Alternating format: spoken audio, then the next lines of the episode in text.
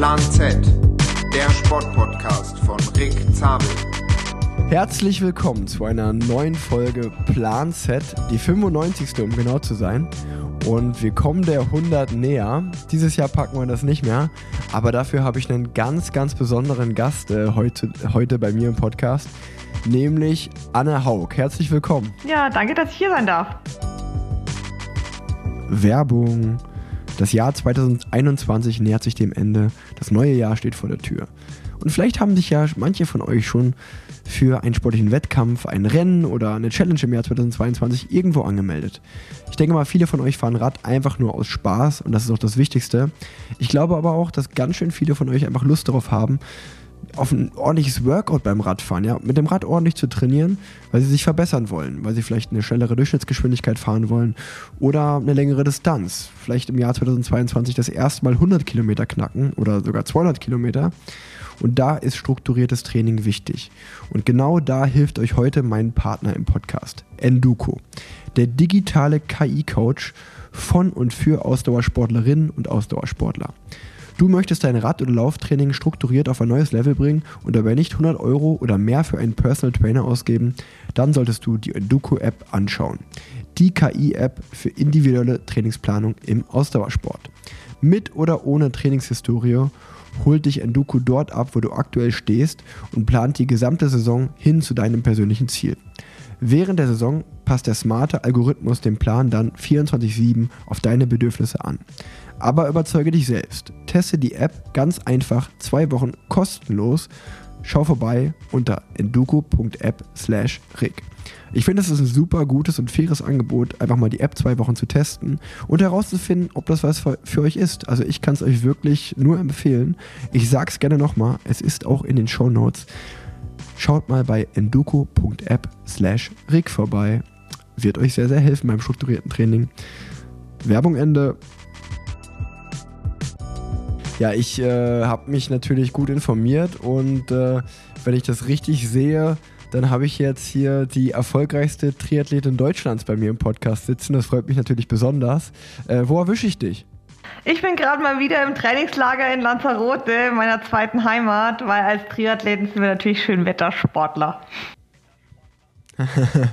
ja, ich habe gesehen, du äh, hast Club La Santa als äh, Sponsor, da befindest du dich gerade auch. Mhm. Und es hat bei mir direkt Kindheitserinnerungen ähm, ja, hoch, äh, hochgebracht, weil auch äh, mein Vater, als der früher Profi war, dort öfter mal trainiert hat und ich dann mit meiner Mama äh, dabei war. Und äh, ja, Lanzarote wirklich sehr, sehr schön. Ich befinde mich ja gerade in Mallorca und äh, habe mir eigentlich gedacht, das ist ein ganz gutes Thema, um, um reinzukommen. Ähm, was, was macht Lanzarote so besonders für dich? Warum bist du da? Naja, also erstens mal der Club, der ist halt einfach wie, also wahrscheinlich zu der Zeit, wie du mit deinem Papa da warst, seitdem hat sich eine ganze Menge verändert. Also es ist halt so wie ein Olympiastützpunkt quasi. Und ich bin halt immer auch auf ein, auf ein 50-Meter-Becken angewiesen, auf einen Gym angewiesen. Ich meine, als Triathlet braucht man einfach viele Voraussetzungen, um optimal trainieren zu können. Das ist halt hier alles gegeben. Also ich habe hier in jeder Disziplin die perfektesten Bedingungen. Wir haben hier drei 50-Meter-Pools, einen super equipten Gym, eine Laufbahn mit eigenem Stadion und ähm, ja, und dann ist natürlich das Wetter natürlich eine Sache, die halt halt immer gut ist. Also wir haben immer schönes Wetter. Es windet zwar immer extremst, aber das ist halt auch was, was sich wirklich stärker macht. Und ja, ich bin halt, wie gesagt, hier schon immer. Ich kenne hier jeden Stein. Ich weiß genau, welche Einheit ich wo mache. Und das ist einfach, das nimmt so viel Stress raus und ich habe so viel Zeit zum Regenerieren neben dem Training, weil halt die Rahmenbedingungen einfach perfekt für mich sind. Ja, mega. Ähm, genau, also ich hatte das auch so, so in Erinnerung, dass äh, Lanzarote ja schon eher ein bisschen flacher ist, aber dafür ist der Wind dein größter Feind. Ähm, aber wie, wie sind die Temperaturen da gerade? Wie warm ist es da? Also gerade scheint richtig geil die Sonne und dann hat es schon so, also wenn die Sonne rauskommt, so über 20 Grad. Aber dadurch, wenn halt manchmal der Wind kommt, dann, dann fühlt es sich schon ein bisschen kühler an. Aber man kann immer kurz, kurz fahren. Also sagen wir mal so. Und wir schwimmen außen. Von daher, also jammern auf hohem Niveau. Und der Regen lässt sich auch eher selten zeigen. Sagen wir so. ja, sehr gut. Nee, ich bin auf jeden Fall auch vor, also ich bin jetzt mittlerweile, glaube ich, schon zehn Tage auf Mallorca. Also ich befinde mich momentan auf Mallorca, weil ich äh, eigentlich in Köln wohne, aber bei mir ist es auch so, dass ich äh, den November noch in Köln trainiert habe, aber dann echt die Schnauze voll hatte und ähm, jetzt nach Mallorca geflüchtet bin. Und ähm, hier ist es nicht ganz so warm wie Lanzarote, aber trotzdem äh, einfach eine ganz andere Lebensqualität. Und ähm, ja, das ist schon auf jeden Fall ein großer Luxus, den man da als Profisportler hat, dass man da einfach in den Süden ausweichen kann und ähm, ja einfach entspannt seine Kilometer abspülen kann, beziehungsweise bei dir ähm, ja auch noch das Laufen, das Schwimmen. Ähm, ja, ich äh, freue mich, wie gesagt, sehr, dass du heute äh, zu Gast bist. Und ich möchte natürlich auch noch mal ganz kurz ähm, Three, Beer, Three Bears da hervorheben, weil äh, die haben ja eigentlich die Connection äh, hergestellt. So, die Three Bears äh, sind ja sowohl dein Partner als auch mein Partner. Und äh, ne, ne, ja, was soll ich sagen, das leckerste Porridge, äh, was es gibt. Äh, mein Favorit ist auf jeden Fall das Pocket Porridge. Und äh, lustig, dass eigentlich uns ein gemeinsam, gemeinsam ja, ja, dass, es, dass uns ein gemeinsamer Partner hier zusammengebracht hat. Ähm, deswegen wollte ich das einmal lobend erwähnen und äh, werde das auch in die Shownotes nochmal packen, weil eigentlich äh, ist, glaube ich, Three Bears der einzige Partner, wo ich einen Rabattcode habe. Äh, mit RIC15 kriegt man nochmal 15% Rabatt da, wer da mal reinschauen will. Äh, wirklich, wer gerne Poach isst, äh, Pocket Porridge, was auch immer. Äh, du hast es gerade schon gesagt, dein Lieblingsprodukt ist auch Pocket Porridge. Ja, weil der zum Radfahren, der gibt so viel Wumms, ich weiß auch nicht. Da ist ja eigentlich kein Zucker und nichts drin, aber ich finde, wenn man eins so ein Pocket Porridge ist, dann kommt man echt gut über, über die nächste Stunde drüber. Also das ist echt richtig gut. Und vor allem hat er die ideale Maß, um hinten ein schönes Trikot reinzupassen. Ja, genau. Also äh, geht mir ganz genauso. Ähm, deswegen, das wollte ich einmal lobend erwähnt haben, weil das auch bei mir im Podcast das erste Mal war, dass dann, sag ich mal, ein gemeinsamer Spon äh, Sponsor uns beiden zusammengebracht hat. Aber ich habe mich sehr darüber gefreut. Ähm, ich habe gedacht, das ist eine super Idee. Und ähm, ja, jetzt, jetzt sitzen wir hier, jetzt nehmen wir den Podcast auf. Und äh, mein Podcast geht eigentlich immer relativ gleich los, dass es eine Schnellfragerunde gibt am Anfang, damit die Hörer und die Hörerinnen ähm, dich besser kennenlernen können. Die ist präsentiert von Breitling und wir fangen einfach mal direkt an. Anne, wie alt bist du? 38. Wo wohnst du? Tja, wenn ich das so genau wüsste. Also ich habe mehrere Bases. Geboren bin ich in Bayreuth, wo ich auch öfter mal bin. Dann natürlich am Olympiastützpunkt in Saarbrücken und hier in Lanzarote im Club La Santa. Hast du eine Lieblingsband oder eine Lieblingsmusiker, Lieblingsmusikerin? Nee, eigentlich nicht. Ich höre eigentlich nur Radio. auf der Rolle, was gerade so oder auf Amazon Prime kommt. Aber ich habe, wie gesagt, Musik gar kein Favorite. Ach, das ist ja witzig. Ähm, welche Menschen fragst du nach Rat? Alle, die was besser wissen. Also ich würde sagen, ich bin sehr, ähm, äh, ja, inselbegabt. Von daher gibt es sehr viele Menschen, die in anderen Bereichen alles viel besser wissen. Von daher bin ich dankbar über jede Meinung, die mich weiterbringt oder jede Idee oder alle Leute, die was besser wissen wie ich. Sehr, sehr gut. Ähm, deine Lieblingsregion zum Radfahren? Lanzarote natürlich. Da scheint immer die Sonne und mit der Zeit weiß man auch, woher der Wind kommt und kann dementsprechend dann immer seine Routen legen. Also da bin ich schon echt, da kann ich mich nie satt sehen und da fahre ich jedes Jahr mehrere Wochen gerne wieder her. Und äh, würdest du das auch fürs Schwimmen und fürs Radfahren teilen oder gibt es da irgendwie einen besonderen See oder was auch immer, wo du sagst, ah nee, da, da schwimme ich super gerne oder ähm, ja, was ist da bei dir? Naja, wir schwimmen eigentlich, also ich kann da nur für mich sprechen, aber wir schwimmen eigentlich immer nur im Becken. Von daher, die Kacheln ja. schauen weltweit relativ gleich aus. Von daher ist es natürlich immer schön, wenn man Open Water schwimmen kann, also im Freibad. Und Natürlich, wenn man irgendwie ein Edelstahlbecken hat, da flutscht es ein bisschen besser wie so ein gekacheltes altes Becken. Von daher gibt es schon Pools, die ein bisschen schneller sind und manche ein bisschen langsamer. Aber hier auf Lanzarote haben die wirklich ganz neue Pools gebaut und vor allem müssen sie warm sein bei mir, weil es gibt nichts Schlimmeres wie ein Pool, der unter 27 Grad hat. Also das ist wirklich ein No-Go. Da schwimme ich wie so ein Pinocchio und da macht es echt gar keinen Spaß mehr. Sehr gut. Ähm, morgens, Kaffee oder Tee? Kaffee. Bier oder Wein? Gar nichts von beiden. Ich trinke gar, grundsätzlich gar keinen Alkohol, weil es mir einfach überhaupt gar nicht schmeckt. Das ist ja verrückt. Äh, da gehe ich später nochmal mehr drauf ein. Ähm, hast, hast, du, hast du ein Lieblingsrestaurant irgendwo in Bayern oder auch auf Lanzarote, je nachdem, äh, was du empfehlen kannst? Ich bin eigentlich immer Selbstkocher, muss ich sagen. Dann weiß ich, was drin ist. Oder ich gehe halt hier ins Buffet, aber ich gehe grundsätzlich eigentlich nie essen, weil ich da auch gar keine Zeit habe. Und ich will mal relativ schnell sofort was zu essen haben, weil ich immer Hunger habe. Von daher, ja, ich koche am liebsten einfach selber schnell. Und was kochst du, was ist dein Lieblingsgericht, was du dir kochen würdest? Also ohne, um jetzt so richtiger Oberschleimer zu wirken, aber ohne Porridge könnte ich wirklich nicht leben. Also das esse ich wirklich immer.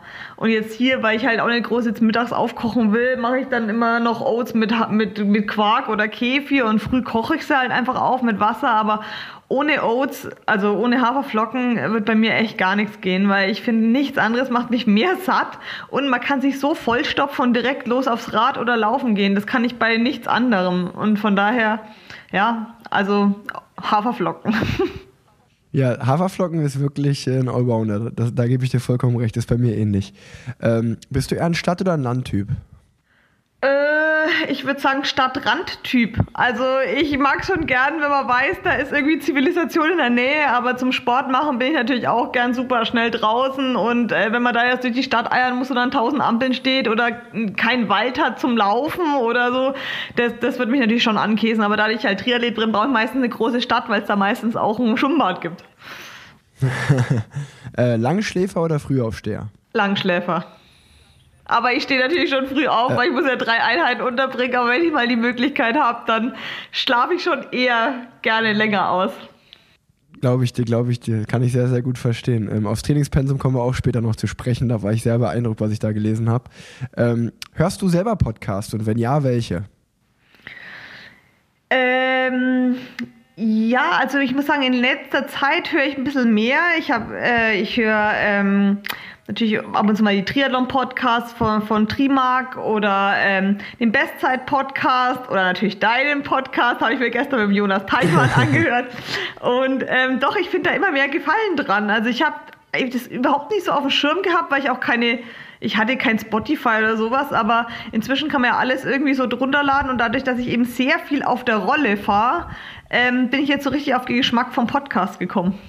Ja, äh, geht, mir, geht mir ganz genauso. Also ich bin schon ein bisschen länger dabei, ich höre ja auch sehr viele Podcasts, aber ich finde auch gerade, wenn wir, wenn wir Radprofis äh, na, eine Grundlagen, also so eine Grundlagen-Ausdauereinheit, muss ich sagen. Also wenn ich jetzt zum Beispiel Intervalle fahre, dann bin ich jetzt auch nicht der Podcast-Fan. Äh, da höre ich lieber meinen eigenen Atem und spüre den Herzschlag oder hau irgendwelche motivierende Musik, äh, Musik rein. Aber wenn man einfach so Grundlage fährt, dann ist es irgendwie, gibt es nichts Besseres, als einen Podcast zu hören und äh, sich da irgendwie wirklich spannende Gespräche anzuhören. Ähm, so, ich habe noch, äh, ich frage dich noch nach ein paar Empfehlungen. Hast du eine Buchempfehlung für uns? Ich lese, ehrlich gesagt, das darf man glaube ich gar nicht sagen, aber ich komme eigentlich überhaupt nicht zum Lesen. Ich bin immer so fertig, dass ich immer nur Fernsehen schaue. Von daher leider nein. Aber wenn jemand eine für mich hat, würde ich da gerne darauf zurückkommen, vielleicht irgendwann. Obwohl, ich, ich sehe gerade, ich habe hier vor meinem Osteopathen ähm, Spanisch für Babys bekommen, weil ich möchte unbedingt mein Spiel schon so lange hier in Spanien auf Lanzarote und mein Spanisch ist eigentlich nicht vorhanden. Und jetzt habe ich so meine ersten tausend Wörter äh, bekommen und vielleicht kann ich mich ja nächstes Jahr mal im Kindergarten anmelden oder so. Von daher ist das meine Buchempfehlung. Sehr, sehr ja, sehr, sehr löblich, definitiv. Ähm, hast du äh, dann wenigstens für uns eine Film- oder eine Serienempfehlung, wo du sagst, das hat dich begeistert? Ja, ich bin ja echt, ich muss ja sagen, ich bin ein absoluter Serienjunkie, aber wenn ich dir sage, was meine Lieblingsserie ist, dann lachen mich, glaube ich, alle aus. also, Warum? Sag doch, sag, sag doch gerne. Ey, das ist vielleicht noch ein Laster aus meiner Kindheit, aber ich war ein absoluter Dawson's Creek-Fan. Und ich habe da die komplette Staffel davon. Aber wahrscheinlich kennen das nur die etwas älteren Zuhörer. so in meiner Altersklasse. Ne, ich kenne es ehrlich gesagt nicht, aber ähm, ich werde es auf jeden Fall mal jetzt äh, googeln und mir dann äh, reinziehen. Allerletzte Frage der Schnellfragerunde, Anne. Ähm, dein Urlaubsort, wo du sagst, das ist mein Favorite Urlaubsort oder da hatte ich den schönsten Urlaub? Ich kann mich gar nicht erinnern, wann ich überhaupt mal Urlaub hatte, ehrlich gesagt, weil ich mache seit fast 20 Jahren Leistungssport und ähm, ja, von daher ist mein Urlaub, ist meine Saisonpause und da bin ich am liebsten zu Hause und besuche mal meine Eltern oder besuche mal meine Schwester oder meine Freunde sehen, die ja. ich sonst nie sehe. Von daher bin ich eigentlich am liebsten einfach mal zu Hause und lebe einfach mal nicht aus dem Koffer. Von daher ist das für mich Urlaub, einfach mal auszupacken. Ja, okay, das, das macht natürlich Sinn. Äh, Urlaubsort zu Hause. Ich meine, gerade auch Bayreuth, München ist ja wirklich eine, eine sehr, sehr schöne Gegend. Ähm, Genau, ich äh, habe mir auch noch mal ein paar Fakten aufgeschrieben, die was sich, sicherlich die Hörerinnen und Hörer hier interessieren. Äh, du bist am 20. Januar 1983 in Bayreuth geboren, ähm, bist ja ein richtiges Leichtgewicht, also du wiegst äh, fast die Hälfte von mir, würde ich fast sagen. Du wiegst 51 Kilo äh, bei einer Körpergröße von 164 Zentimetern. Ähm, und ich habe es am Anfang schon gesagt, du bist die erfolgreichste Triathletin Deutschlands. Äh, du hast nicht nur den Ironman 2019 äh, auf Hawaii gewonnen, also bist du sozusagen Weltmeisterin, immer noch amtierend Runde. Ähm, du warst auch bei Olympia, äh, bei den Olympischen Spielen sowohl in London 2012 als auch 2016 in Rio de Janeiro. Ähm, du bist Triathletin des Jahres 2012, 2013, 2019 und auch, glaube ich, ganz frisch gekürt 2021 wieder mal geworden. Ähm, hast dieses Jahr die Challenge Rot gewonnen und äh, bist zudem auch noch, äh, ja, du hältst den deutschen Rekord auf der Ironman-Distanz. Also wirklich äh, ja, da, da, fehlen mir die Worte. Das ist wirklich äh, grandios. Äh, herzlichen Glückwunsch.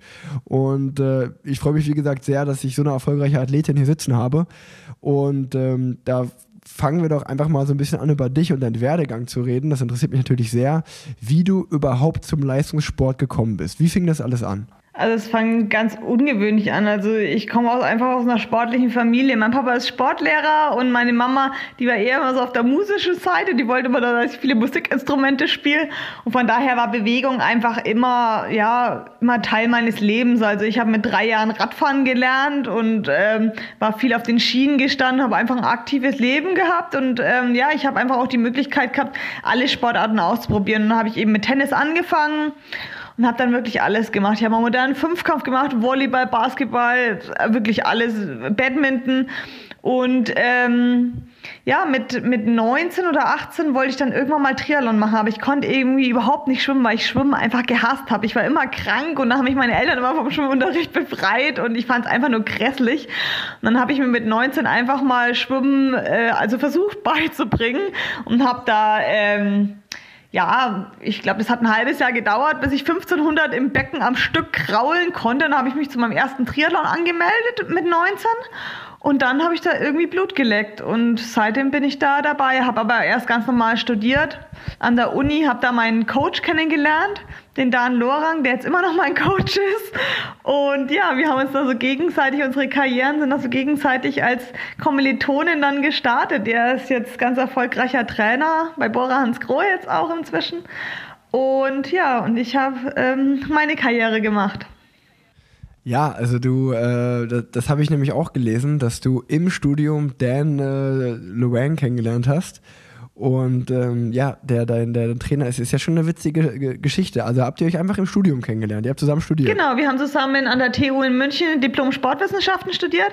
Ich habe auf Rehabilitation und Prävention studiert und er hat auf Freizeitleistungssport studiert. Und äh, im zweiten oder dritten Semester mussten wir dann irgendwie eine Triathlon AG haben wir besucht. Also es war so ein Wahlfach. Und da waren wir da beide und da hat er so gesagt, oh Gott, was machst denn du da? Ich würde gern Trainer werden und ich schreibe dir jetzt einfach mal Trainingspläne. Und das Witzige ist, der Schwimmtrainer, der uns damals beide das Schwimmen beigebracht hat, der ist jetzt immer noch mein Schwimmtrainer. Also von daher, ja, hat sich, war das einfach eine glückliche Fügung. Und dann, ja, ging das relativ schnell. Nachdem ich der Dan da trainiert hat, waren wir dann, wollten wir halt irgendwann mal in die zweite Bundesliga. Das war so das große Ziel. Das haben wir dann nach zwei Jahren geschafft. Und dann wollte ich irgendwann mal erste Bundesliga. Das haben wir dann nächsten Step geschafft. Dann wollte ich dann, dann willst du halt immer mehr. Und dann wollte ich Europacup, Weltcup und irgendwann war ich bei Olympia. Und ja, das hätte ich also nie gedacht, weil ich ein absoluter Quereinsteiger bin. Und wie gesagt, das Schwimmen halt immer mein Hinkefuß war, weil Schwimmen ist halt was, was du eigentlich als Kind lernen musst. Und das lernst du als Erwachsener eigentlich nie mehr so richtig. Und von daher, ja, bin ich schon stolz, dass ich das auf der Kurzdistanz, ich wollte halt auch unbedingt immer Kurzdistanz machen und nicht Langdistanz, weil ich das einfach immer herausfordernder fand, weil ich gedacht, ich will das, was ich eben nicht kann. Und schauen einfach, wie man durch ganz viel Fleiß, wie weit man da kommen kann. Und ja, anscheinend geht's dann doch irgendwie. Ja, also äh, ich war wie gesagt sehr, sehr beeindruckt von deinem Lebenslauf. Also das Erste, was mich ja total interessiert hat, war, wie du gerade gesagt hast, dass du eigentlich so mit 18, 19, 20, beziehungsweise steht da eine sehr, sehr interessante Quote von dir, wo drin steht, ich habe eigentlich erst mit 20 angefangen zu schwimmen, habe alle möglichen Sportarten vorher gemacht, Volleyball, Skifahren, Tennis, Badminton, wie du gerade selber gesagt hast. Und dann hast du irgendwann, ja, mit äh, Anfang 20 oder, oder Ende, Ende, ja, mit 19, 18, 19, äh, Anfang 20, hast du dann angefangen, ja, in den Triathlon-Sport äh, dich zu etablieren oder das mal auszuprobieren. Und ähm, das ist halt witzig, weil wenn ich an meine Karriere zurückdenke, ich bin halt mit 19, glaube ich, habe ich meinen ersten Profivertrag unterschrieben und habe da halt schon sechs, sieben Jahre in den Nachwuchsklassen äh, irgendwie, habe mich da gebettelt, äh, um ja, mir alle möglichen ja, Erfolge in den Nachwuchsklassen zu holen und ähm, einfach, ja, man, wie, oder wie soll ich sagen, einfach erstmal anzufangen, diszipliniert zu trainieren und also im Radsport ist es so, dass du wirklich ja auch dann die Technik auf dem Fahrrad, Kurvenfahren, Feldfahren, diese ganzen Dinge, die muss man auch relativ früh lernen. Und deswegen ist es natürlich für mich total verblüffend, dass man eigentlich äh, ja so spät aus meiner Sicht in eine, in eine Profikarriere oder überhaupt mit dem Sport anfängt. Und dann ist es ja bei dir dann auch irgendwann später erst mit Mitte 20 so richtig profimäßig geworden, oder?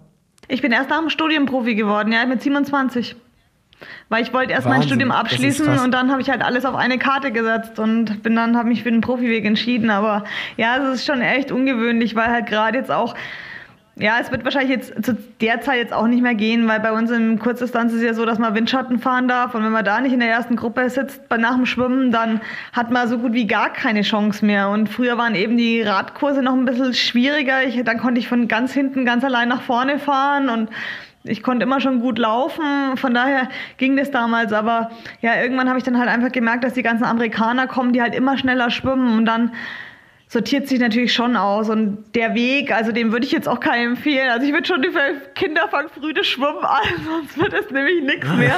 Von daher ist es schon sehr ungewöhnlich. Und ich habe ja auch nie mit dem Gedanken angefangen, irgendwann Profi zu werden. Das hat sich einfach ergeben. Ich wollte einfach immer besser werden. Aber ich habe ja nie gedacht, dass ich dann irgendwann mal, ja, mal von Olympia träumen könnte. Das war wirklich ein Traum. Der war unheimlich weit weg. Ich war ein absoluter Age Group. Ich bin in der Age Group äh, 20 gestartet, ja, 20 bis 25. Das habe ich angefangen und ähm, ja, einfach mit dem Willen besser zu werden und, und Open End, ja. Aber als es dann absehbar ist, dass ich da vielleicht in die Nationalmannschaft kommen könnte, wie gesagt, ich war dann in der Nationalmannschaft, als ich mich für Olympia qualifiziert hatte, da mussten sie mich reinnehmen.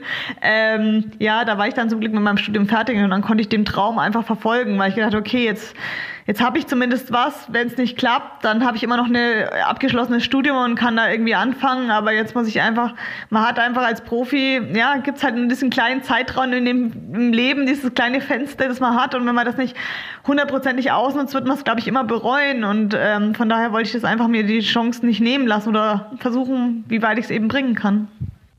Das ist, ja, wie du sagst, es ist sehr krass, du redest auch mal vom Studium und so. Ähm, das kann man einfach mal sagen, du bist diplomierte äh, Sportwissenschaftlerin. Ähm, das ist ja wirklich auch äh, nicht mal irgendwie, das schafft man ja nicht mal irgendwie einfach so. Also ähm, großen Respekt da von meiner Seite aus, dass du das Studium erstmal beendet hast und dann äh, ja danach erst den Weg äh, zur Profikarriere gewagt hast. Ich glaube, das ist auch eine Story, auch wenn du gerade gesagt hast, hey, das würde ich nicht, das war jetzt nicht so äh, easy und äh, das ist sicherlich, bist du da auch ein besonderer Fall. Glaube ich schon, dass das vielleicht äh, jetzt auch die jüngeren Hörer und Hörerinnen hier, die das vielleicht hören, noch motiviert, äh, wenn man ja gerade vielleicht 15 ist, 16, 17, 18 ist und man hat da irgendwie Bock drauf, probiert das einfach mal aus und äh, vielleicht schafft ihr noch den Weg.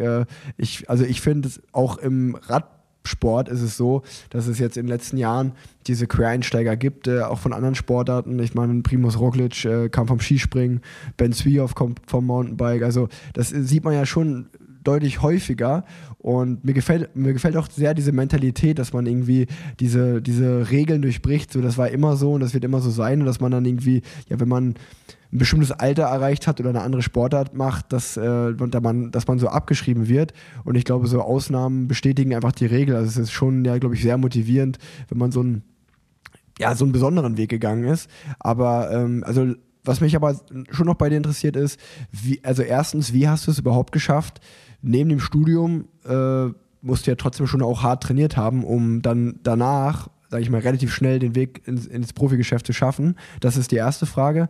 Und die zweite Frage, die ich gleich hinterher stelle, wäre, ähm, wie, also wie ging es dir da mental dabei? Das ist ja auch keine leichte Entscheidung, dann zu sagen, okay, ich habe jetzt mein Studium abgeschlossen, ich wage jetzt erstmal den Weg Profisport. Also so wie ich äh, das in meinem Umfeld kannte, als ich das gemacht habe mit 18, 19, war auch erstmal so, Profisport, bist du verrückt, das schaffen doch eh nur die wenigsten. Und also das ist ja eigentlich erst so, dass man sicherlich schon ein paar Supporter hat, aber die meisten sehen das ja schon eher kritisch. Ja, also zu deiner ersten Frage. Natürlich war das bei mir so ein ganz schleichender Prozess, wie ich angefangen habe mit Triathlon. Ich habe halt da zweimal die Woche trainiert und bin abends zum Unisport einmal ins Schwimmen und einmal zum Berglauf gegangen. So sah erstmal mein Training aus. Ähm, von daher war ich die ersten zwei Semester, also ich kann eigentlich nicht sagen, dass ich Profisport war, äh, Profisportler war während meines Studiums. Und ich muss jetzt auch mal ehrlich sagen, also Sportwissenschaftsstudium ist jetzt auch kein Medizinstudium. Und ähm, in der TU München ist es ganz cool, weil wir haben ja, wir haben die Uni direkt im Olympiapark. Das heißt, ich hatte da direkt die Olympiaschwimmhalle, ich hatte direkt den Olympiapark zum Laufen. Das heißt, ich hatte super kurze Wege und konnte das perfekt in mein Studium integrieren. Und ähm, dann habe ich natürlich auch mein Studium etwas, nachdem ich das dann das Training schon ein bisschen mehr geworden ist, ich dann halt auch ähm, mit dem Darm trainiert habe und so, dann muss ich sagen, habe ich das Studium auch schon nicht ganz so super konsequent durchgezogen und wie es dann so Richtung ähm, Diplomarbeit ging, habe ich das dann auch drei Semester gezogen und geschoben, bis ich dann, ähm, weil ich halt auch viel im Trainingslager dann unterwegs war, dass ich dann diese Diplomarbeit endlich abgeschlossen hatte. Das war schon echt eine etwas schwere Geburt. Und ähm, ja, nach dem Studium, klar, also ich meine, alle haben zu mir gesagt, nee, Profi, du, du hast mit 20 Schwimmen dir selber beigebracht, du bist kompletter Age-Grupper. Aber ich habe einfach, ja, ich hatte so eine Hoffnung in mir, die habe ich überhaupt nie gekannt. Normalerweise bin ich immer relativ schüchtern und strotze jetzt überhaupt nicht vor Selbstbewusstsein. Aber irgendwie habe ich gedacht, ich habe halt immer in den Rennen gemerkt, ich verpasse halt immer diese scheiß Schwimmgruppe, radel immer um mein Leben hinterher und laufe dann immer so schnell wie die Vordersten. Und äh, das hat mich einfach angekäst. Ich habe gedacht, wenn ich einfach es einmal schaffe, einfach nur 10, 12 Sekunden schneller zu schwimmen, da mal dran zu bleiben, dann hatte ich einfach das Gefühl, dann kann ich ganz vorne mitlaufen. Und ähm, diese Hoffnung hat mich einfach getrieben. Und ähm, ich habe dann zu dem Zeitpunkt, wie ich mit dem Studium fertig war, ähm, gedacht, okay, ich muss jetzt irgendwas ändern. Ich war eben in, in, in München damals noch und hatte überhaupt keine Trainingsgruppe. Ich war ganz allein und Dan hatte der war ähm, zu der Zeit auch noch einen anderen Job, weil der konnte noch von seinem Trainer da sein überhaupt noch nicht leben. Das heißt, er hat mich auch nie gesehen. Und dann hatte ich einfach keine optimalen Bedingungen. Und dann habe ich gedacht, wo ist zu dem Zeitpunkt die weltbeste Trainingsgruppe? Wo trainieren die Weltbesten? Und das war bei einem Trainer in Australien. Und dann habe ich wirklich allen meinen Mut zusammengenommen, habe da angefragt, auch weil ich gedacht habe, das ist ja völlig utopisch. Ich bin echt niemand, äh, kein Mensch kennt mich äh, und ich will jetzt da in diese Trainingsgruppe, wo die Weltmeisterinnen, äh, die aktuellen Weltmeisterinnen trainieren. Und dann habe ich da aber angerufen, der hat mich irgendwie gekannt gehabt, weil er halt immer gesehen hat, dass ich immer die bin, die allein in einem Feld her radelt und dann auch relativ gut läuft. Und dann hat er eben gesagt, okay, du kannst kommen, du musst aber innerhalb von zwei Wochen deine Koffer packen und nach Australien ziehen und äh, mit einem One-Way-Ticket. Und ich wusste nicht, ob ich jemals zurückkomme, also, oder wann ich zurückkomme oder was da passiert. Und ich habe dann einfach alle meine Sachen gepackt, bin zu einem absolut crazy Trainer nach Australien, der damals total verrucht war mit ganz absurden Trainingsmethoden, den ich nie gekannt habe, den ich von einem ähm, Skype-Call gekannt habe. Und ja, innerhalb von zwei Wochen habe ich meine Koffer gepackt, bin nach Australien ausgewandert und habe mich das Jahr drauf für Olympia qualifiziert. Also ich habe da wirklich gedacht, das ist meine Chance, die, das ist das, auf das ich gewartet habe und das muss ich nutzen und ja, ich hatte dann eben auch, muss man auch sagen, zum richtigen Zeitpunkt einfach das richtige Glück erwischt, ja.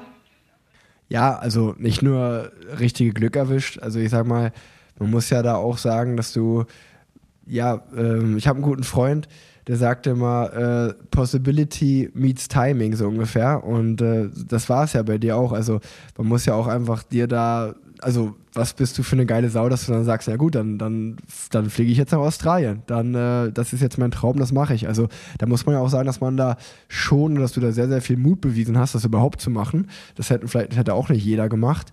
Und äh, das ist sehr spannend für mich zu hören, dass dieses gewisse Grundvertrauen da in dir war. Äh, wenn du sagst, eben, ich meine, das habe ich mir auch noch aufgeschrieben, du warst ja auch 2008 und 2009 schon deutsche Meisterin im Duathlon. Also, dass du schnell Radfahren und schnell laufen kannst, äh, hast du schon allen bewiesen. Und äh, ich finde es sehr witzig, dass du sagst, ey, ich hatte immer das Gefühl, wenn ich das Schwimmen in den Griff kriege, dann, dann ähm, kann ich da was schaffen. Und das war nämlich genau der nächste Punkt, den ich mir aufgeschrieben hatte, dass du 2011 dann nach Australien gezogen bist, äh, genau mit dem Traum, dich für Olympia zu qualifizieren. Und das hast du ja dann auch geschafft. 2012 warst du bei äh, Olympia und ähm, dann, dann nehmen wir uns mal mit. Wir gehen den Weg einfach so ein bisschen weiter, zeitmäßig. Du ziehst ja noch Australien, ähm, kommst da an. Wie war die Zeit in Australien? Und dann hast du es ja auch geschafft, dich für Olympia zu qualifizieren. Ja, also es war ganz abgefahren. Also ich bin als erstes nach Sedona geflogen, ehrlich gesagt. Das war in Arizona, weil die da gerade ein Höhentrainingscamp hatten. Und dann bin ich da eben angekommen zu diesem völlig crazy Australier der erstmal gesagt hat, ich soll erstmal den Mund halten und einfach nur das tun, was er sagt. Und ich, ich war immer total verwirrt, weil die haben so ganz andere Trainingsmethode gehabt. Das habe ich überhaupt nie gekannt. Und ich habe immer gedacht, ah nee, beim Dan habe ich aber so trainiert. Und dann hat er mich erstmal richtig zur Sau gemacht. Und ich durfte erstmal die ersten zwei Monate, ich durfte überhaupt keine Meinung haben. Ich durfte nichts, äh, nichts sagen. Ich musste einfach tun, was er mir vorgibt. Ich war da ja, da wird man ganz streng mit dem Essen kontrolliert und jede Woche kam dann seine Frau mit der Fettzange und hat Körperfett gemessen und keine Ahnung, aber ich war halt mit den damals besten Triathleten der Welt in dieser Trainingsgruppe und habe jeden Tag einfach gesehen, wie die trainieren und wie die leben. Und ich habe dann halt auch das erste Mal gemerkt, dass halt Leistungssport jetzt nicht nur ist, zu schwimmen, zu radeln und zu laufen und einen Trainingsplan abzuarbeiten, sondern dass es halt hauptsächlich der Lebensstil drumherum ist, dass du halt außer Schwimmen, Radfahren, Laufen wirklich nichts tust. Vielleicht noch essen und schlafen. Und das ist es dann aber auch, ja. Du, du, du gehst nicht irgendwie latscht in der Stadt rum, du, du triffst keine Freunde, das, du lebst halt einfach 24 Stunden dieses Triathlon-Leben. Und das habe ich da einfach gelernt, was es bedeutet, ein Profi zu sein. Und ähm, ja, wie gesagt, dadurch durch den Willen einfach das unbedingt schaffen zu wollen und vor allem auch schaffen zu müssen, weil zu der Zeit der Trainer war sehr teuer. Ich habe natürlich dann erstmal in Sedona gelebt, danach bin ich über Kolumbien nach Australien gezogen weiter. Ich musste halt immer mit dem Trott mit und es war natürlich sauteuer und ich musste monatlich was zahlen und ähm, er hat gesagt, das erste, was er zu mir gesagt hat, ich mach dich ich, ich storniere dir das Geld erstmal, also du kannst es später bezahlen, aber ich, ich würde dich so gut machen, dass du dich mir leisten kannst. Das war das Erste, was er mir gesagt hat. Und da habe ich gedacht, boah, der Erste, der das so, der das so deutlich gesagt hat, der hat zu mir gesagt, ich will aus dir eine vielfache Weltmeisterin machen. Und da habe ich nur, ich war total baff. Und dann habe ich dem wirklich alles geglaubt. Ich habe wirklich alles getan im Training, was der von mir verlangt hatte, weil ich einfach gedacht habe und so überzeugt war, dass es der einzige Weg ist, der da richtig ist, dass es absolut aufgegangen ist. Und seit dem Zeitpunkt hatte ich überhaupt kein schlechtes Rennen mehr gehabt. Und es war wirklich so, dass ich mich dann am Ende ihm leisten konnte, weil ich in den Rennen einfach dementsprechend Preisgeld verdient habe, dass ich dann davon leben konnte. Das war halt einfach riskant. Also das hätte hopp oder top ausgehen können.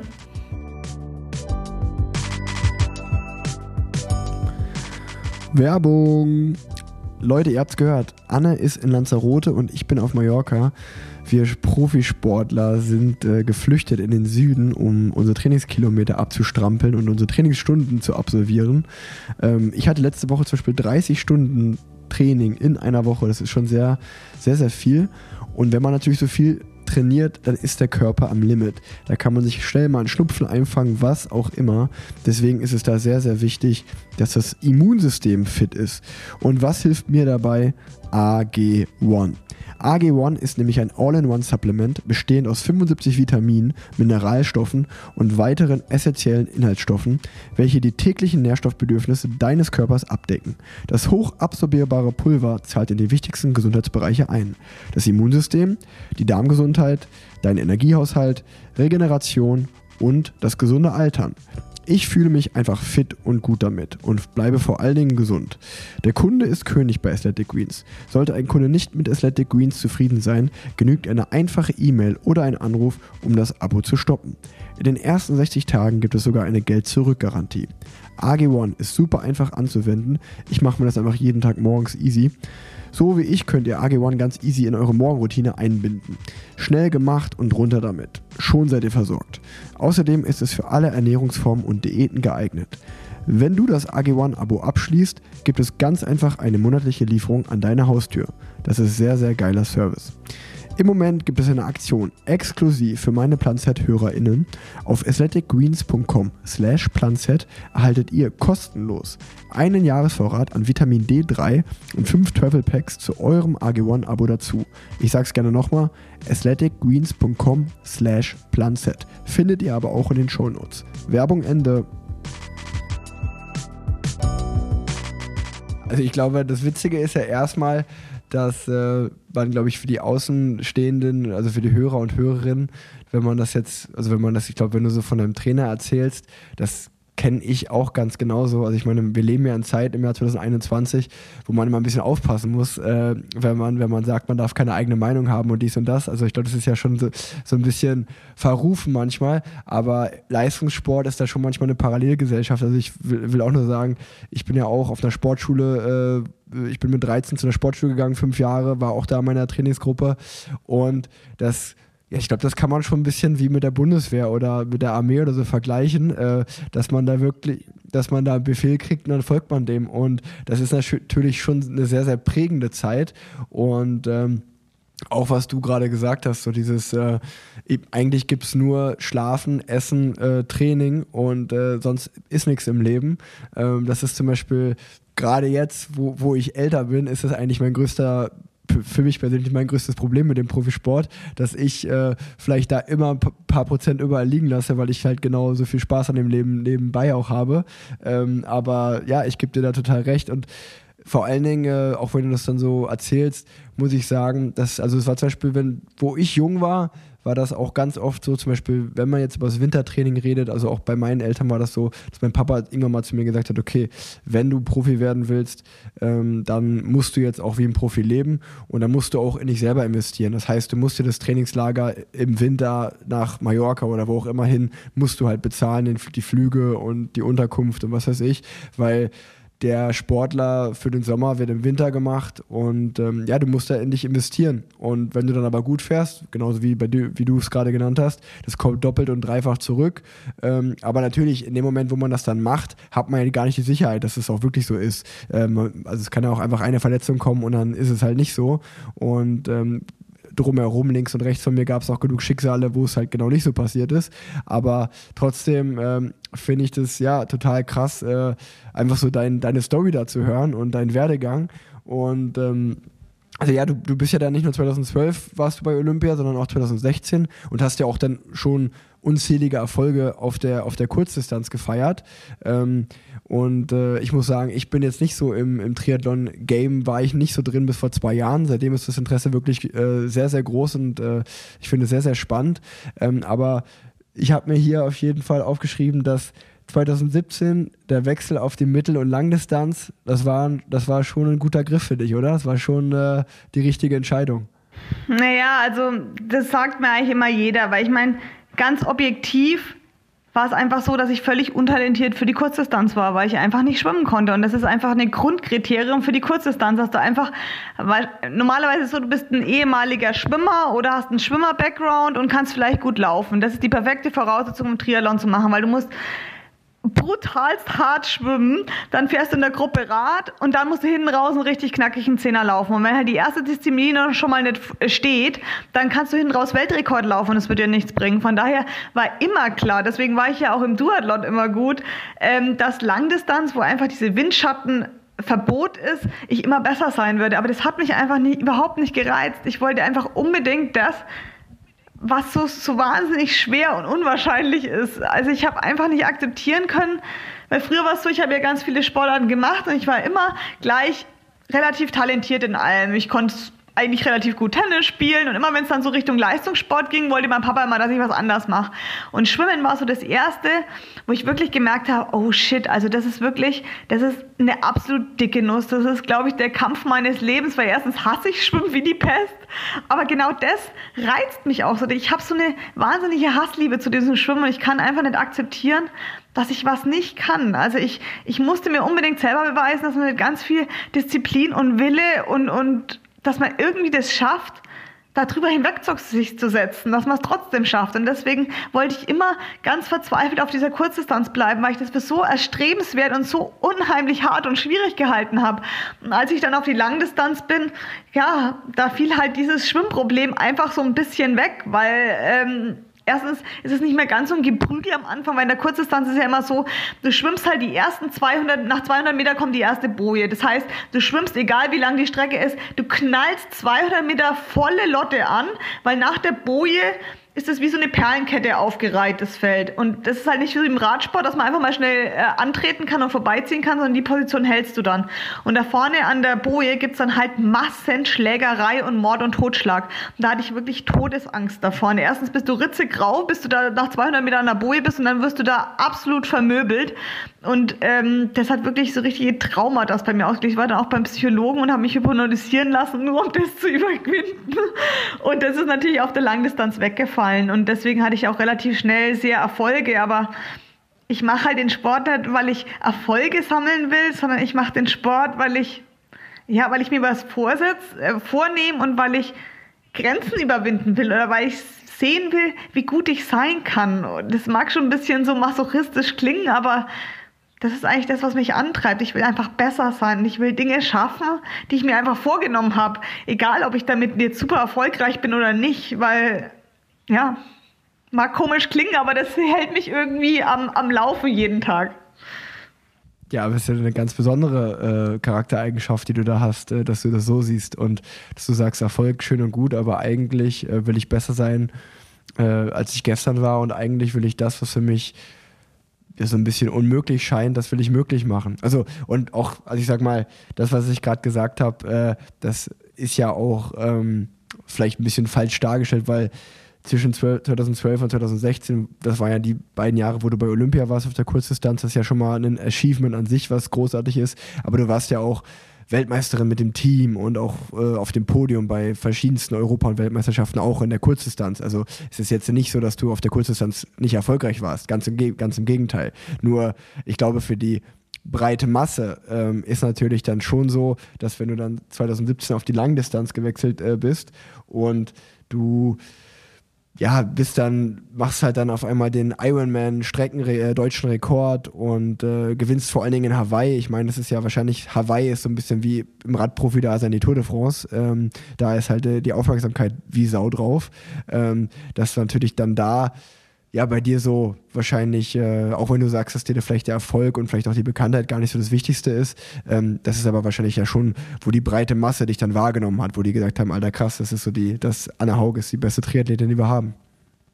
Ja, das ist halt bei uns schon so, dass halt ähm, ja, dass es halt für viele Leute in der Wahrnehmung einfach diese Distanz ist. Also ich meine, wenn du einen Ironman magst, dann bist du halt wer, ne? Weil das ist ja eine unglaubliche Distanz und das können sich viele Leute nicht vorstellen. Und ähm, für mich ist es halt immer so, ähm, die Distanz ist nicht das, was mich reizt, was vielleicht alle anderen reizt. Für mich reizt halt einfach die Geschwindigkeit.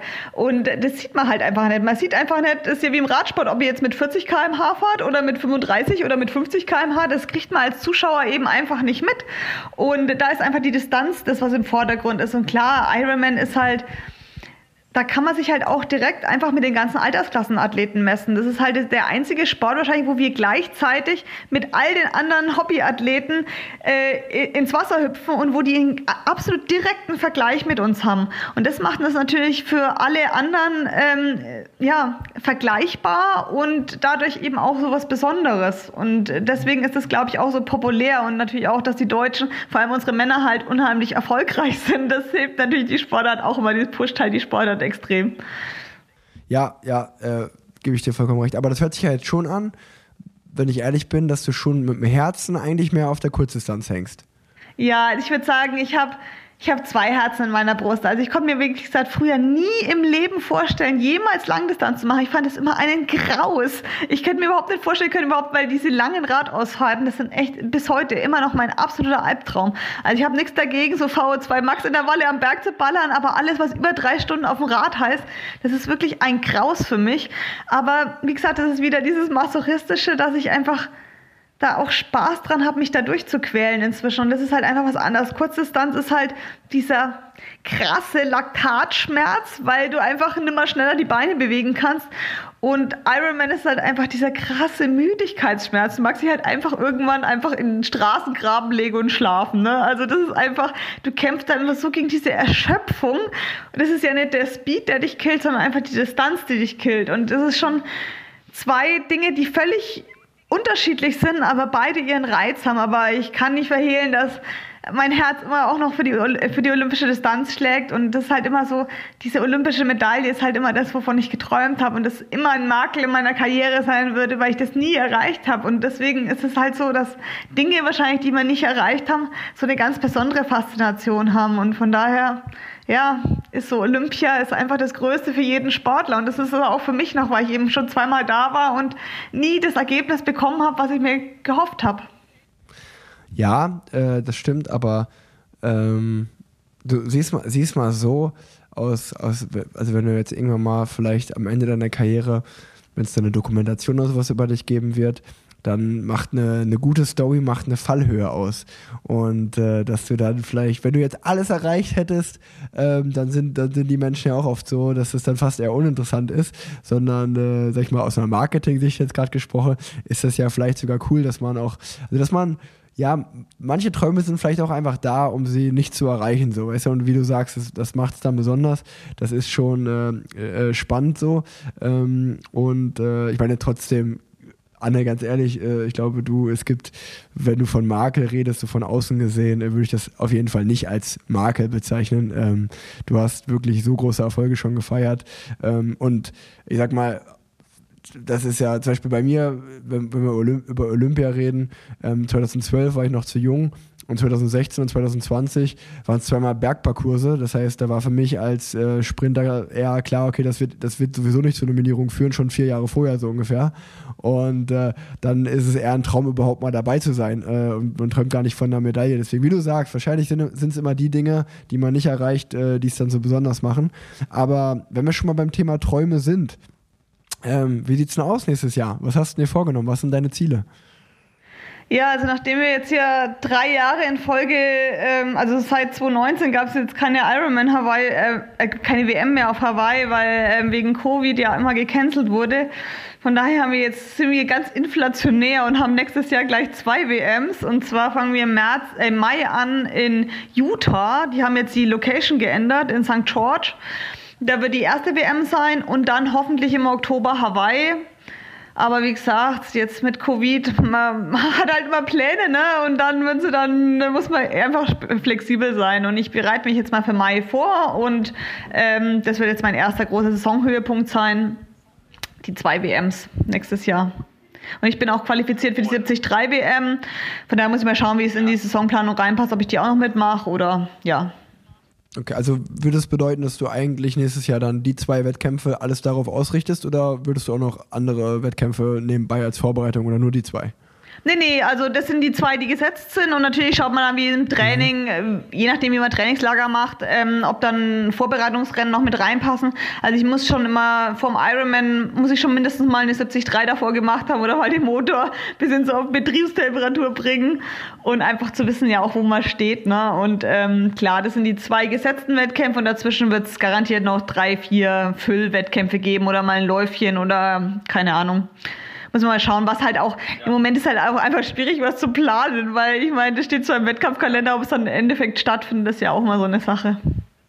Ja, äh, da hast du vollkommen recht. Äh, ich meine, das, äh, ja, also erst, also man muss ja einfach mal sagen, dass äh, der Radsport, äh, das habe ich gar nicht so mitbekommen, aber der Radsport ist ja wirklich deutlich besser durch die Corona-Zeit gekommen, von Wettkämpfen her und alles, als äh, es der Triathlon, äh, als es für, für, den Triathlon war. Also ihr hattet ja wirklich deutlich mehr Ausfälle. Das ist mir, äh, hat mir letztens äh, Jan Frodeno erzählt, als ich mich mit dem unterhalten habe, äh, dass, als ich so ein bisschen gemeckert habe, ah, dann ist das ausgefallen, dann ist das ausgefallen.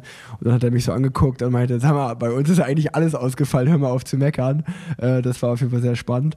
Und ähm, ja, und äh, das ist äh, natürlich klar mit der neuen Covid-Variante jetzt auch zu planen schwierig. Aber ich finde es ja bei euch auch spannend, dass, ich meine, die Höhepunkte sind klar, aber äh, von außen ist es ja fast so, als wenn da immer ein großes Geheimnis drum gemacht wird, wer welchen überhaupt startet und so, wer wo am Start ist. Das ist ja schon auch ganz witzig, dass ihr da so ein bisschen äh, so ein Spiel spielt, ja, äh, möglichst spät bekannt zu geben, wann man wo startet, wie, äh, also da kommt mir das nur so von außen so vor.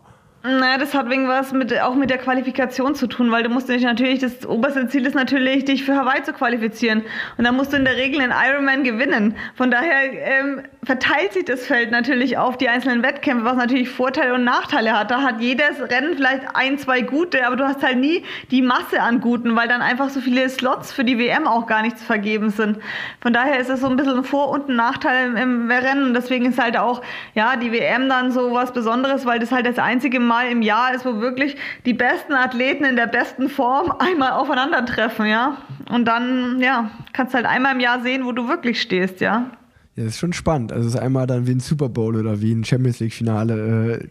Äh, ähm, äh, genau, wir haben jetzt über die Ziele geredet fürs nächste Jahr und äh, als ich mir deine Website angeschaut habe, heute so ein bisschen zur Vorbereitung auf die Folge, ist mir ein Fakt auch ins Auge gestochen. Da steht äh, wöchentliche Trainingsdauer 43 Stunden. Was? Ähm, ich kann so viel sagen. Das stimmt das steht nicht. auf deiner Website auf jeden Fall. Da müssen wir nochmal überarbeiten. Nein, das kann nicht sein. Nein, ich trainiere so zwischen 26 und 30 Stunden die Woche. Okay, das ist aber auch schon, also das ist ja auch schon wirklich sehr, sehr viel. Also ich kann sagen, ich bin auch letzte Woche, hatte ich eine 30-Stunden-Trainingswoche und äh, war sehr, sehr kaputt danach. Also das ist auch für uns äh, Radsportler und Radsportlerinnen, die sich ja auch mal schon als sehr trainingsfleißig bezeichnen, glaube ich, im Gegensatz zu anderen Sportarten, ist es schon viel. Aber ihr ähm, Triathleten legt ja schon nochmal eine Schippe drauf. Erzähl doch mal, ja, wie sieht einfach, wie würde ein normaler Trainingstag bei dir aussehen? Naja, ich stehe mal in der Regel so um sieben auf. Also es kommt immer darauf an, wo ich halt bin. Hier wird es halt so kurz vor acht hell. Danach plane ich halt meinen Tag, wann es hell wird in der Regel. Und ich schaue dann, dass ich um acht Uhr, kurz vor acht, zu meiner ersten Einheit rausgehe. Meistens ist es Laufen in der Früh. Je nachdem, was ich mache, laufe ich ein, eineinhalb Stunden. Dann komme ich heim, Frühstück, lege mich ganz kurz hin. Dann ähm, gehe ich meistens so um 11.30 Uhr zum Schwimmen. So fünf bis sechs Kilometer schwimmen dann gehe ich wieder heim, esse, lege mich kurz hin und dann ähm, es zur Radeinheit meistens. Je nachdem, wenn ich drei Einheiten habe, teile ich es so auf. Manchmal, wenn ich, ich habe immer zweimal in der Woche einen Longo-Tag, ne, da habe ich eine ziemlich lange Radeinheit, dann teile ich mir das ein bisschen anders da ein. Aber ja, wie so ein Baby. Training, Essen, Schlafen. Und das eigentlich jeden Tag. Zweimal in der Woche haben wir Entlastungstage, so wie heute.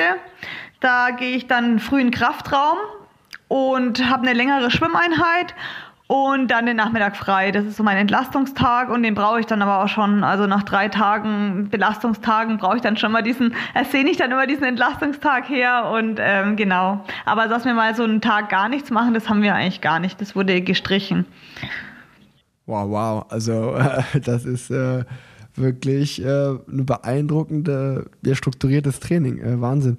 Ähm, das kommt mir, also ich finde sowieso immer den Vergleich ähm, vom Radsport zum Triathlon sehr, sehr spannend. Also auch wie du, also für die Leute, die jetzt den Podcast hier regelmäßig hören, den erzähle ich natürlich immer so ein bisschen aus der Radwelt. Und äh, auch wenn man vielleicht von außen immer so ein bisschen als Einzelsportler gesehen wird, sind wir dann doch eher Teamsportler, dass wir auch Teamtrainingslager haben, alle zusammenkommen, auch im Team fahren.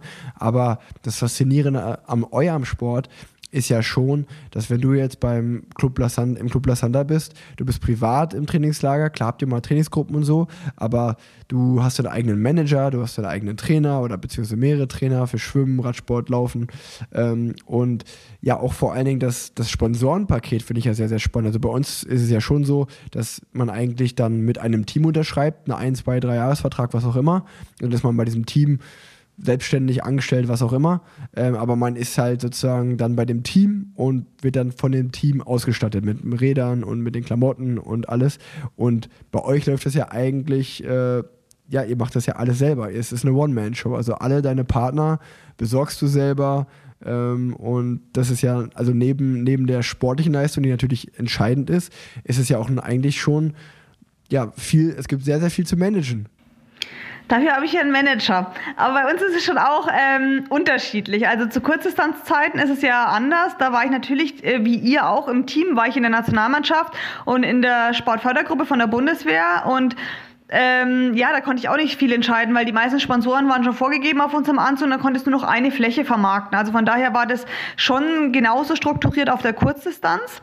Jetzt, äh, ja, auf der Langdistanz ist man halt einfach ein Einmannunternehmen, ja, aber obwohl es auch natürlich auch Teams gibt. Es gibt Teams wie im Radsport, wo du dann einfach dein ganzes Sponsorenpaket hast, aber du musst halt dann auch, das ist halt auch immer eine Downside, ja, du musst dann halt das Fahrrad fahren, das das Team vorgibt. Und ich bin da schon so, dass ich, äh, mein Material ist mir heilig und ich fahre nur auf dem Material, wo ich dann auch wirklich 100% überzeugt bin, weil ich denke, ich, ich tu nicht jeden einzelnen Tag seit 20 Jahren trainieren, um dann auf irgendeinem Fahrrad zu fahren, das ich kacke finde oder einen Schuh anzuhaben, den ich nicht mag oder von daher bin ich da wirklich so ein bisschen, also das muss ich dann auch wirklich selber entscheiden. Und ja, wie gesagt, also alleine könnte ich das nie im Leben. Obwohl ich ein Einzelsportler bin, habe ich ein ganz tolles Team um mich rum und gerade Sachen Sponsoring managt natürlich mein Manager für mich, der Frank Übelhack.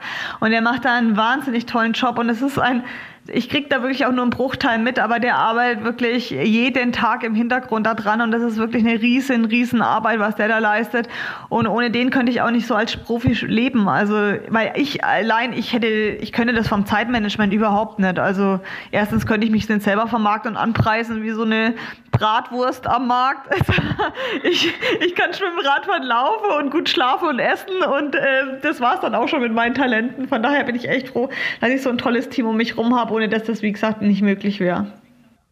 Ja, also ich meine, dass du ein Team um dich rum hast, das, das hätte ich mir jetzt schon gedacht, aber trotzdem finde ich das, also ich finde diesen Vergleich einfach sehr spannend. Äh, also und erstmal danke, dass du mich belehrt hast, weil ich wusste gar nicht, dass es auf der Kurzdistanz anders ist. Wieder was gelernt heute.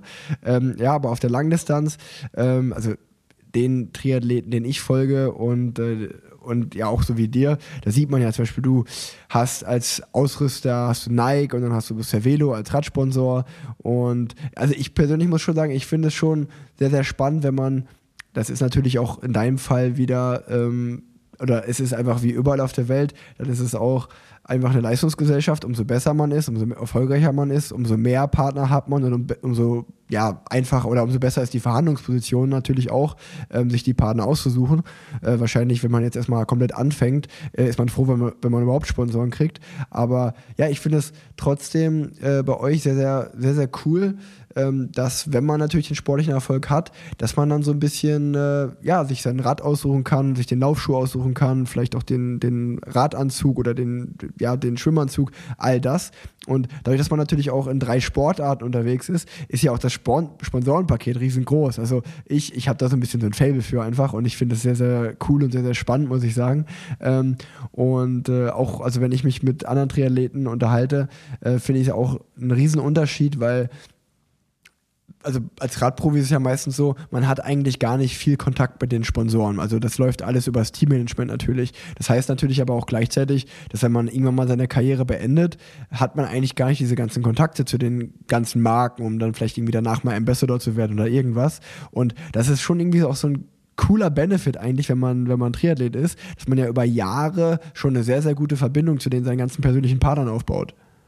Ja, definitiv. Und vor allem das Witzige ist, dass man halt auch immer bei den Partnern feststellt, dass es auch alles immer ehemalige ähm, Leistungssportler sind. Also die Welt ist da auch bei den Sponsoren, die, die das alles managen, sehr klein. Und ähm, das ist echt sehr spannend. Und ich habe das auch erst gemerkt, seit ich auf der Langdistanz bin, weil auf Kurzdistanzzeit, ja, da war das mit den Sponsoren auch nicht so. Und ich finde es schon unheimlich ein Benefit, weil du halt auch aktiv mitwirken kannst. Also deine Meinung wird auch gef gefragt und, und erwünscht, dass du sagst, hey, wie fühlt sich denn das Rad an? Was können wir denn da besser machen? Hast du irgendwelche Vorschläge?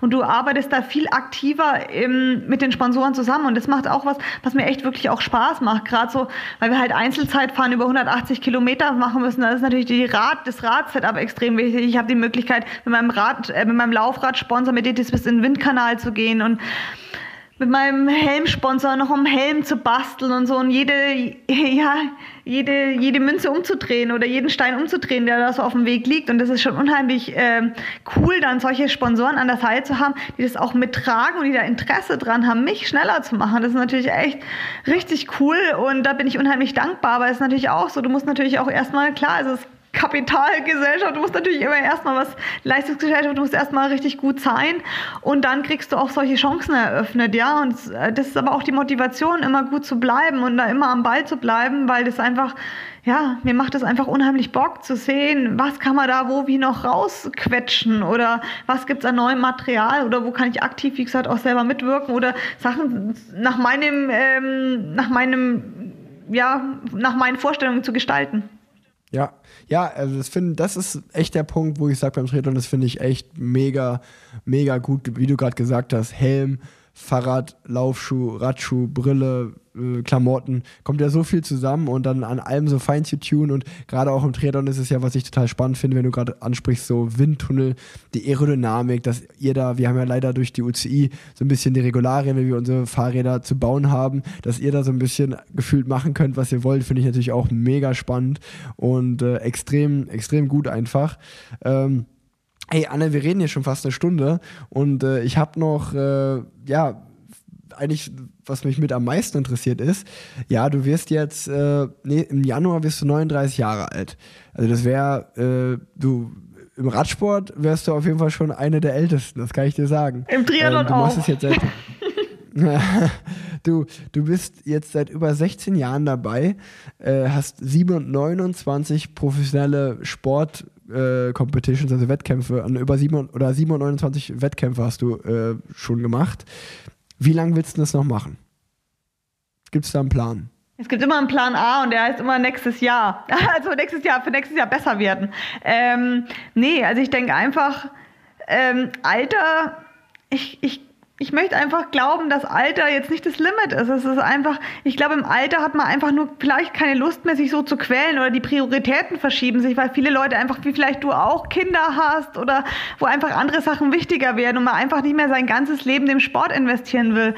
Aber ich lebe meinen Sport und ich liebe meinen Sport und ich habe sonst keine Ablenkung. Ich, ich lebe einfach immer noch hundertprozentig den Sport und ich bin gewillt, jeden Tag besser zu werden und mich halt immer wieder zu quälen. Und ich glaube, das lässt halt mit dem Alter normalerweise teilweise nach. Deswegen sagt man, okay, im Alter wird man vielleicht immer besser, aber ich konnte letztes Jahr noch mal in 10 Kilometer Zeit verbessern im Laufen und ich sehe, da gibt es keinen Grund aufzuhören. Und solange ich besser werde, will ich das auch noch machen. Ich habe natürlich einen eigenen Anspruch und ich merke, wenn ich irgendwann so viel trainieren muss, und aber der, der, der, Out, das, der Outcome ist einfach nicht mehr da. Ich war einfach immer schlechter. Dann ist es ein Zeitpunkt für mich, ähm, zu sagen, nee, das möchte ich nicht mehr. Ich, ich quäle mich nicht so, um dann irgendwann wo in den 150. ins Ziel zu kommen, ja. Also ich, ich möchte schon, dass das, was ich reinstecke, dann auch rauskommt. Und vor allem möchte ich besser werden. Du kannst natürlich nicht beeinflussen, ob du immer gewinnst. Ich meine, das ist ein Gamble, aber du, du kannst entscheiden, dass ich äh, nächstes Jahr besser bin, wie ich dieses Jahr war. Und ähm, das habe ich einfach noch. Und deswegen möchte ich das so lange machen, wie ich das von mir sagen kann. Ich sehe wirklich, dass ich mich jedes Jahr noch verbessere und dass ich noch brenne für den Sport. Und so lange werde ich es machen. Cool, cool. Also hast du gar nicht irgendwie jetzt schon mal gedacht, okay, vielleicht noch ein Jahr, zwei Jahre, drei Jahre und dann Karriere nach der Karriere, sondern du denkst echt so von Saison zu Saison, weil du noch so sehr dafür brennst und einfach Bock drauf hast. Genau, also ich denke jetzt nicht mehr wie zu olympischen Zeiten in diesen Olympiazyklen, also ich denke, ich muss in vier Jahren gut sein.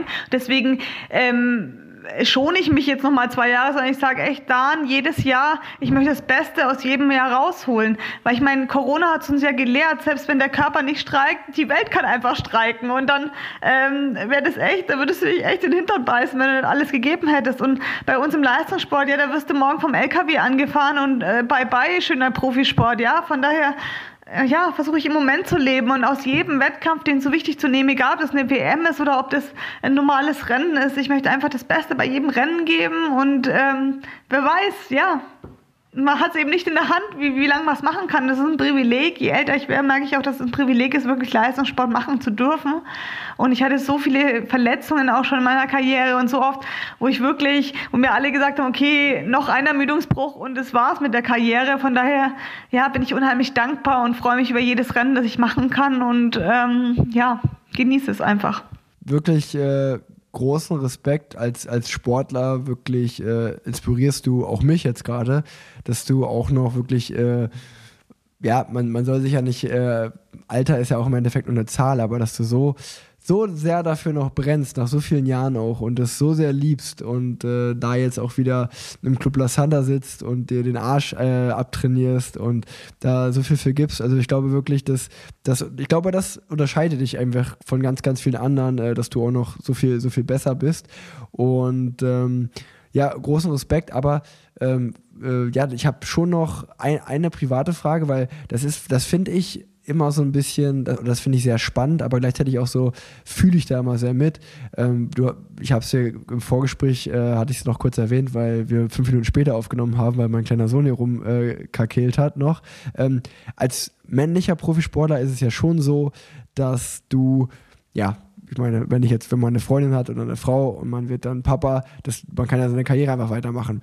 Bei, bei den Frauen ist sozusagen Familie gründen, Kinder kriegen und halt Leistungssport machen ja, kriegt man nicht unter einen Hut, außer man, also wenn man jetzt schwanger wird, dann muss man eine Pause machen, so was halt immer, der dann auch wirklich, wirklich schade ist.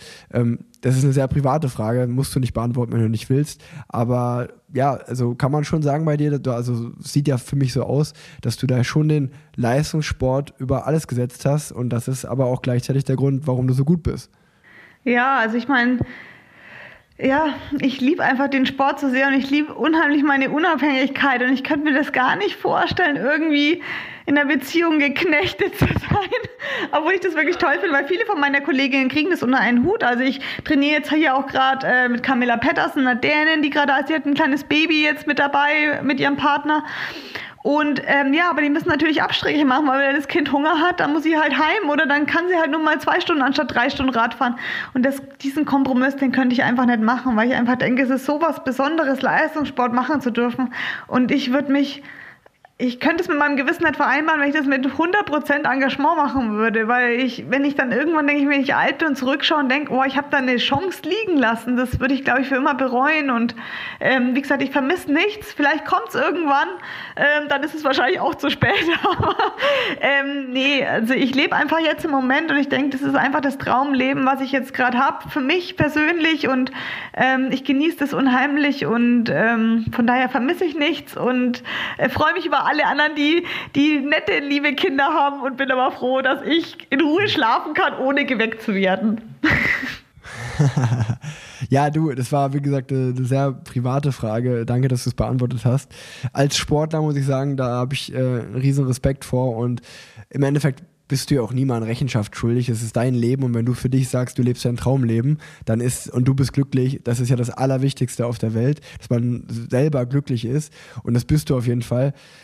Anne, ich muss echt sagen, äh, für mich war es eine sehr, sehr tolle Podcast-Folge mit dir. Ähm, du hast mich als Sportler ähm, wirklich sehr beeindruckt gerade. Also da, wo ich vielleicht mal ein paar Prozente liegen lasse äh, und den Arsch nicht hochkriege, das, das, das Problem hast du auf jeden Fall nicht. Deswegen äh, hast du mich da auch mal motiviert. Ich glaube, das nächste Mal, wenn ich vielleicht mal äh, vielleicht äh, noch mal eine halbe Stunde länger fahren sollte, was auch immer, werde ich an dich denken und mir denken äh, und das oder werde mich motivieren lassen durch dich. Vielen, vielen Dank. Ähm, wenn du natürlich noch irgendwelche Fragen hast oder irgendwas ansprechen willst, kannst du das gerne noch machen. Ansonsten würde ich mich bei dir jetzt bedanken für diese tolle Folge und die letzten Worte hättest du und ja, kannst du sagen, was du willst. Oh, das ist jetzt großer Druck, dass ich hier was Gescheites sage. Nee, also ich fand es auch super. Vielen, vielen Dank für das nette Gespräch.